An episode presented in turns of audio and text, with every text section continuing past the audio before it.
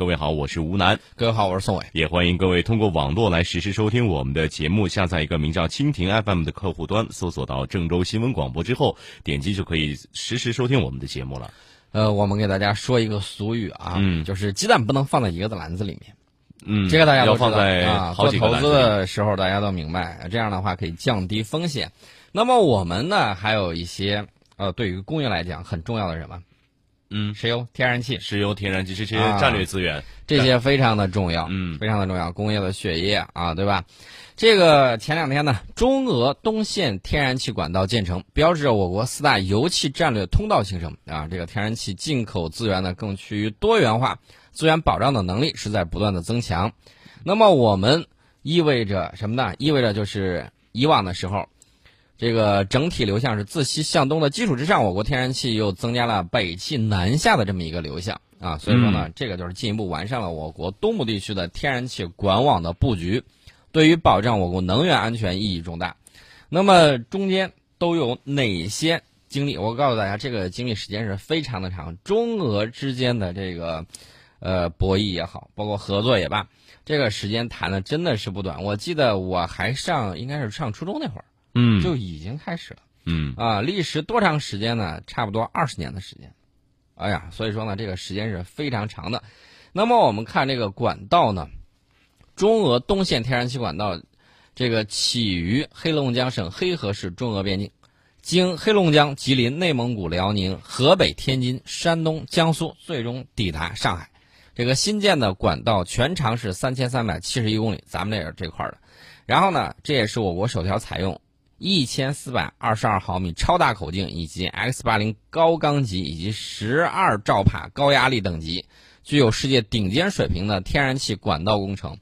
大家可能会说啊，天然气管道这个东西很难做的。另外呢，想要保证它稳定的运行，你得有气儿，然后你还要把它做好。这个呢，怎么讲呢？跨度又这么长，嗯一般情况下不好做啊。为什么呢？因为它经过的这个沿线的自然环境非常的复杂，多年的冻土、水网沼泽还有林带是交替分布的。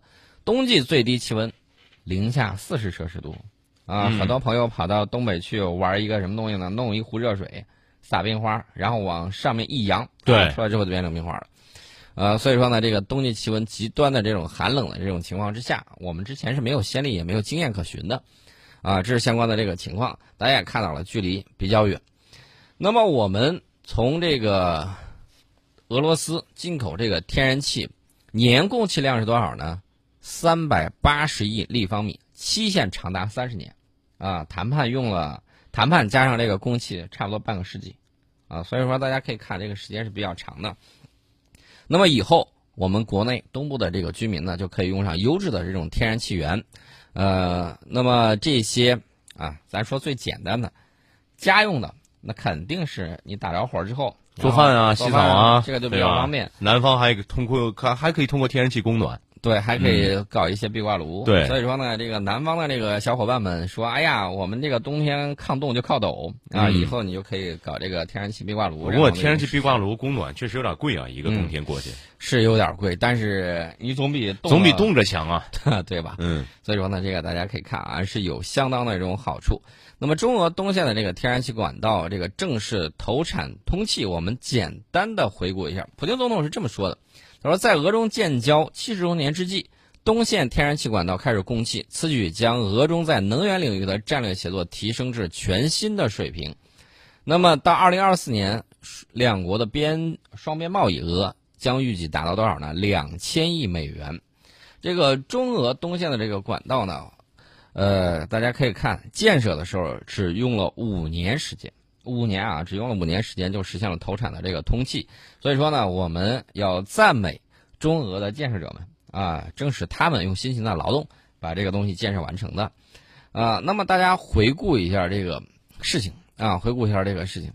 二零一四年供气合同达成啊，在这个达成之前，我们经历了长达二十年的这种谈判，从叶利钦时代谈到普京时代，呃，长期大家可以看有一段时间是长期停滞的嗯啊。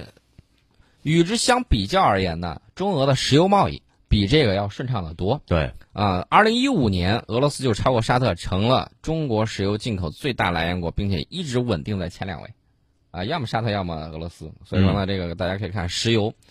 那么俄罗斯天然气储量呢，占全球的百分之十七点三，石油只占了百分之六点四。呃，大家可能会问，为啥谈判如此进展缓慢啊？谈了这么长时间，二十多年，这咋回事呢？这个九十年代的时候，俄罗斯当时他在快速推进他那个私有化政策，大家也看到啊，首当其冲的就是石油产业，然后产生了几个石油寡头，然后这些石油寡头呢，又经过这个俄罗斯进行把他们手里头这个石油资源又收到自己手里头啊，折腾了一波，包括他们当时的寡头，有的就跑到英国去了。大家还记得买那个切尔西球队那个吧？那个富豪就跑了。呃，除了他之外，还有一些这个怎么样呢？也有这个归顺普京，嗯啊，也有很多。那么这些这个富豪呢，然后就当时就在考虑。然后呢，这是他们国内，国内就是先把你这个整合完了之后再说。嗯整合完了之后，这个俄罗斯各方的这个利益集团博弈纠缠到什么时候呢？到二零零六年的七月。才通过了俄罗斯联邦天然气出口法，所以说呢，这个俄气就成为俄罗斯政府唯一授权的天然气运输和销售企业。我们也不太喜欢跟你这个挨个去谈，挨个去谈的时候也比较零碎。然后呢，它私有化麻烦管道，嗯，大家要注意，它境内的管道也是私有化的，部分一你一段我一段，这样也很麻烦啊。这个交易起来，这个贸易壁垒这个壁垒就比较高。你一家一家的谈，跟你一个加到一块儿去谈，那肯定是效率不一样了啊。啊。那么接下来呢，就谈那个价格。当时呢，当时咱们 说句实在话，刚开始的时候，我们对这个天然气呢，呃，需求量，因为我们自己也能产，对这个需求量还不是特别的这个大。所以说呢，大家有的时候谈着谈着，你看谈谈不拢的时候，那咱俩就先歇一下，回头再接着谈。嗯，两千年的时候，中国给俄罗斯各家企业的报价是每立方每立方米呃每千每立方。就是每千立方米啊，每千立方米报价是一百美元。俄罗斯出口欧洲的这个价格是每千立方米是一百二十美元。哦，比对欧洲便宜。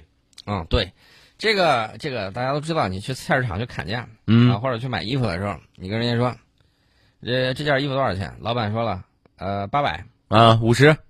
哎，五十，老板说你直接走吧。啊，咱们谈一个有诚意的。七百。不是七百。嗯，四百。三百五啊，这个老板说看你有诚意啊，四百五 啊，然后你就跟他看磨啊，磨来磨去，你说那那我走了啊，老板说那你再去别家看看，那就是真的。其实都有一个心理价，漫天要价就地还钱。所以说呢，这个国家之间的这个就来回谈，来回谈，其实也就砍价。前两天大家看那个精彩的视频，就是药监局的领导在跟这个药企呃国内外的药企在谈价，然后呢，你看那个杀价是吧？然后再给你几分钟，然后你再谈一谈。咱们这儿有的是什么呢？市场。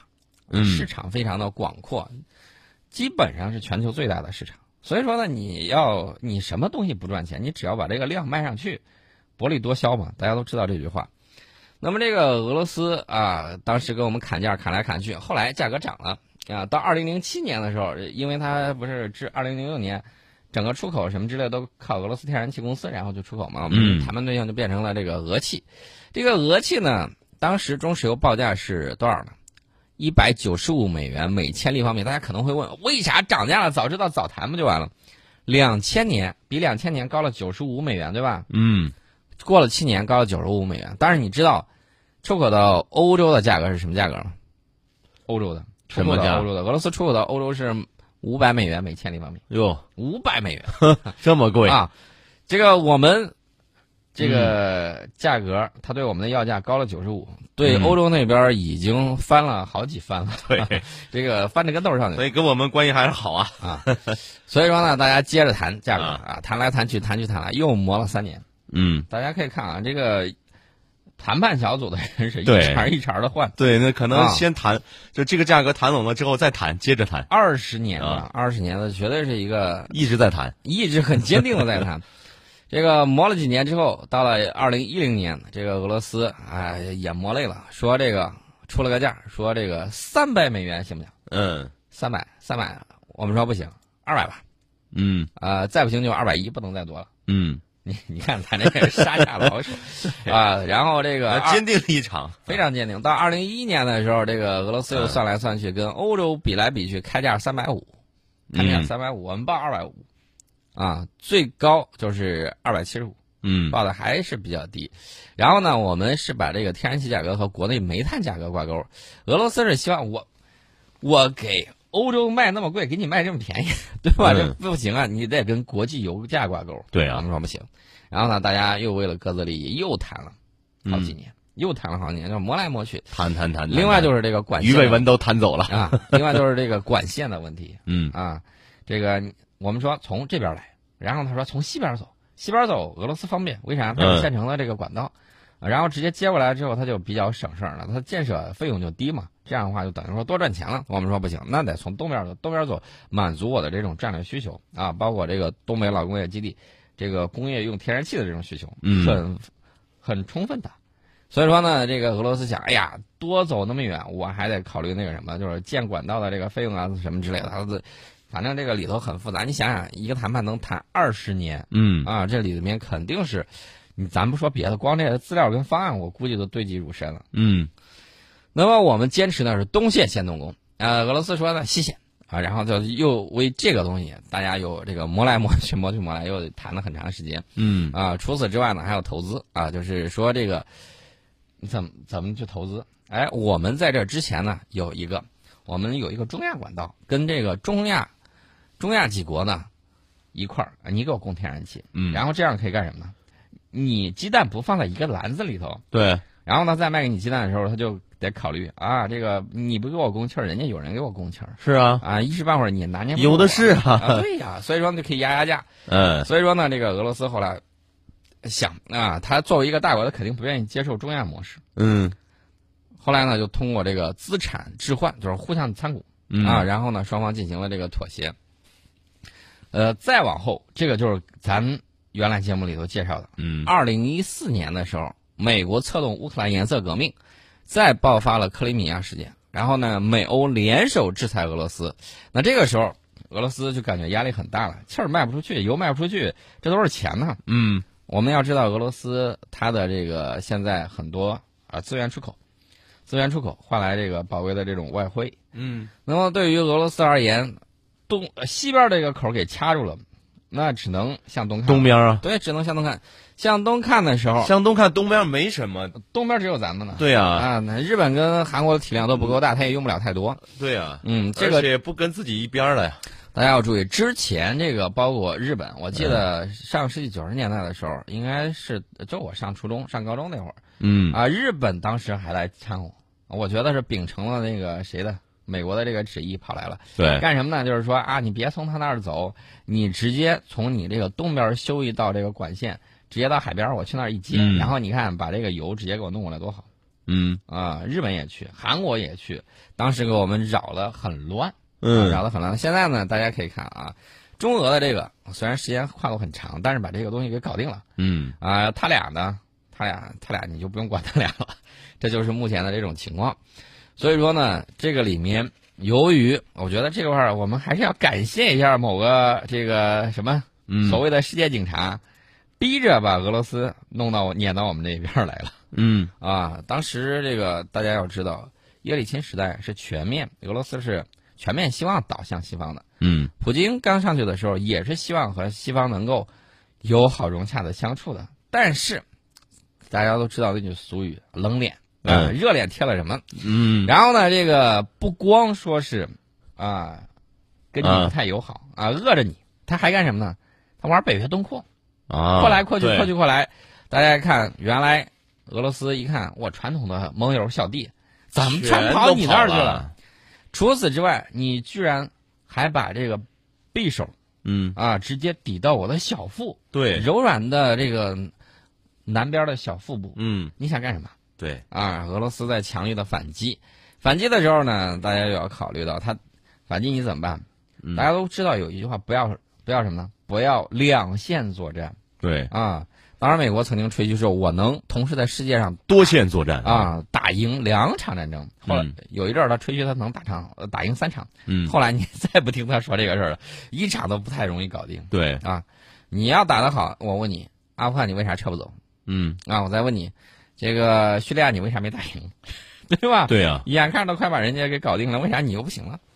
所以说呢，这个大家可以看到这个趋势啊，就是这个样子。呃，这个美国呢，把俄罗斯硬生生给推过来。那当然了，我们却之不恭啊，对吧？我们谈判这个在这种双重站杠杆的这种压力之下，我们的这个谈判呢就出现了新的转机。俄罗斯方面呢加快谈判的这种进程。那么，二零一四年的时候，俄罗斯就是那个俄气和中石油签署了中俄东线供气购销合同和关于沿线管道从俄罗斯向中方供应天然气框架协议。那这一年呢，正好是什么时候呢？国际油价大幅度下跌的时候，就是美国联合了中东地区联合打压油价。俄罗斯在出口石油方面是占了 GDP 很大的一个比重，这样的话就钱就少了，钱就少很多。所以说呢，他就加快了谈判。那么中俄东线在签署合同，西线只是签署了这个框架协议。那么至于最终价格具体是多少啊？这个合同签署之前。啊，这些都是商业机密，大家都不得而知。呃，但是大家要注意到，国内有一些啊，老说你买贵了什么之类的，亏惨了，凭空制造焦虑。大家听听这个谈判的过程啊，我这个是用了这个呃后沙月光，他这个总结出来了很多东西。从他这个文章里头，我拿了一些这个论据给大家说一下。呃，这个大家可以看到，有很多人，尤其是带节奏的网上，每一次重大事件，从钓鱼岛。再到后面的这种船，嗯啊，再到后面的这种，呃，网上总有人在相应的这种时间发生，呃，他这个发生就让普通老百姓不理解，呃，还有哪种呢？还有就是煽动的也有啊。所以说，昨天听完我们讲的那个俄罗斯曾经遭遇过的那种舆论战，还有这种意识操纵啊，设信息心理战，这个大家都可以。再听一下昨天那个节目，拿出来说道说，你会发现，哎呀，历史是惊人的相似。其实，其实什么呢？其实是都重演过。美国美国用熟了这些招数啊。对。现在只是在新技术条件之下换汤不换药。有没有黔驴技穷的感觉？呃，黔驴技穷，我倒还没觉得他。那反正就是这一招先。当然，我在想问一个问题。嗯。啊，我们有一句老话叫“己所不欲，勿施于人”。他们显然不明白这个道理啊。万一有一天，嗯。我们也学会了这些东西，万一有一天你又金融危机了，嗯，那这个时候到底谁拿捏谁这个事儿还不一定吧？对呀，呃，我给大家举个例子啊，大家还记得这个打网络游戏的人有很多，跑跑出去打这个外服的也有很多，对，然后呢，打一款游戏，结果怎么样呢？结果基本上只要打这种的都是中国人的天下。是你只要想玩这种全球化的这种网络游戏，你就得学中文啊。然后呢，你如果不那个什么的话，基本上都是被团灭。对啊，所以说呢，这个将来的时候，我们也看啊，原来啊，之前我们曾经看到，比如说第八出征啊什么之类的，大家都看得很清楚。呃，我们是在保护你们的啊。如果放开的话。啊，你想一想，天天被虐，这个感觉也不是很爽。对，做人留一线，日后好相见嘛。他们不懂，他们不懂。北京时间十点三十分，一段广告之后，继续回来跟大家聊。